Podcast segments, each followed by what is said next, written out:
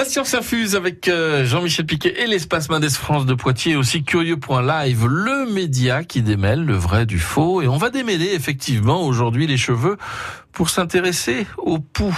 Dangereux ou pas pour la santé?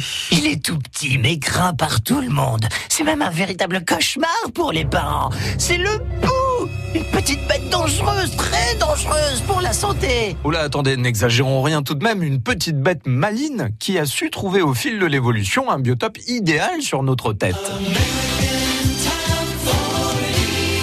Alors qu'est-ce qui fait que ça pique? Sa salive. Nous sommes allergiques à la salive de poux. Alors vous imaginez un monstre baveux se baladant sur le crâne de tout un chacun.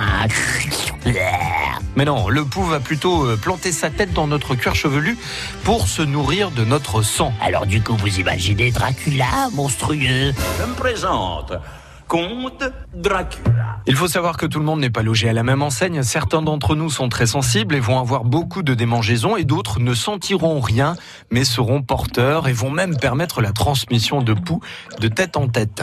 Le plan cours de récré à l'école quand les enfants jouent ensemble. Vous voyez le truc Malaise. D'autant que le cuir chevelu des enfants est l'habitat idéal pour les poux. Des cheveux secs, fins, moins gras que chez l'adulte. Donc le fait d'avoir des poux n'a rien à voir avec l'hygiène, contrairement aux idées reçues. De plus, le pou adore les endroits chauds et humides. Il affectionnera la nuque et l'arrière des oreilles. C'est pour ça qu'il faut bien se laver derrière les oreilles, les enfants, d'accord? Enfin, le meilleur moyen d'éviter les poux reste encore le peigne qui enlèvera les lentes. Ça et les cheveux gras. Oui, vive les cheveux gras. Pour une fois qu'on a une bonne raison de ne pas se laver les cheveux.